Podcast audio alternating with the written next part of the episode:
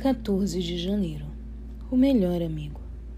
Já não chamo vocês de servos, porque o servo não sabe o que o seu senhor faz, mas tenho chamado vocês de amigos, porque tudo que ouvi de meu pai eu lhes dei a conhecer.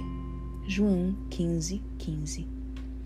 Vi que é privilégio de todo cristão fruir as profundas atuações do Espírito de Deus uma doce paz celestial invadirá a mente e lhes dará prazer meditar em Deus e no céu.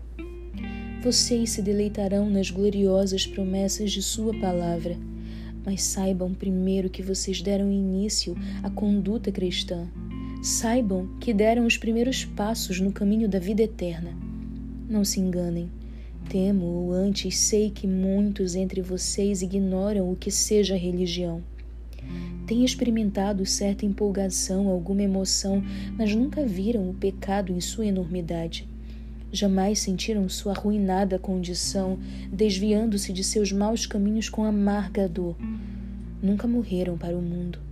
São ainda amantes de seus prazeres, apreciam entreter-se em conversar sobre assuntos mundanos.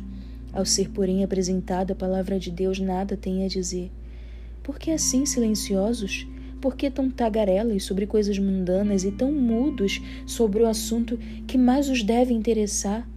Um assunto que lhes deve ocupar inteiramente o coração?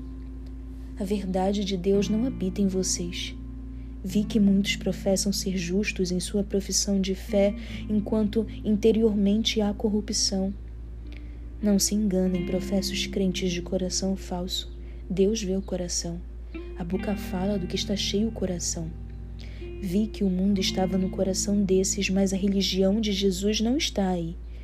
Se os professos cristãos amam mais a Jesus do que ao mundo, gostarão de falar nele o seu melhor amigo, em quem se concentram suas mais elevadas afeições. Ele veio ao auxílio deles quando sentiram sua condição de perdidos prestes a perecer. Quando cansados e sobrecarregados de pecado, volveram-se para ele. Cristo lhes removeu o fardo da culpa e do pecado, tirou-lhes a dor e o pranto e mudou todo o rumo de suas afeições. As coisas que outrora amavam agora aborrecem, e as que aborreciam amam agora. Jesus é seu melhor amigo?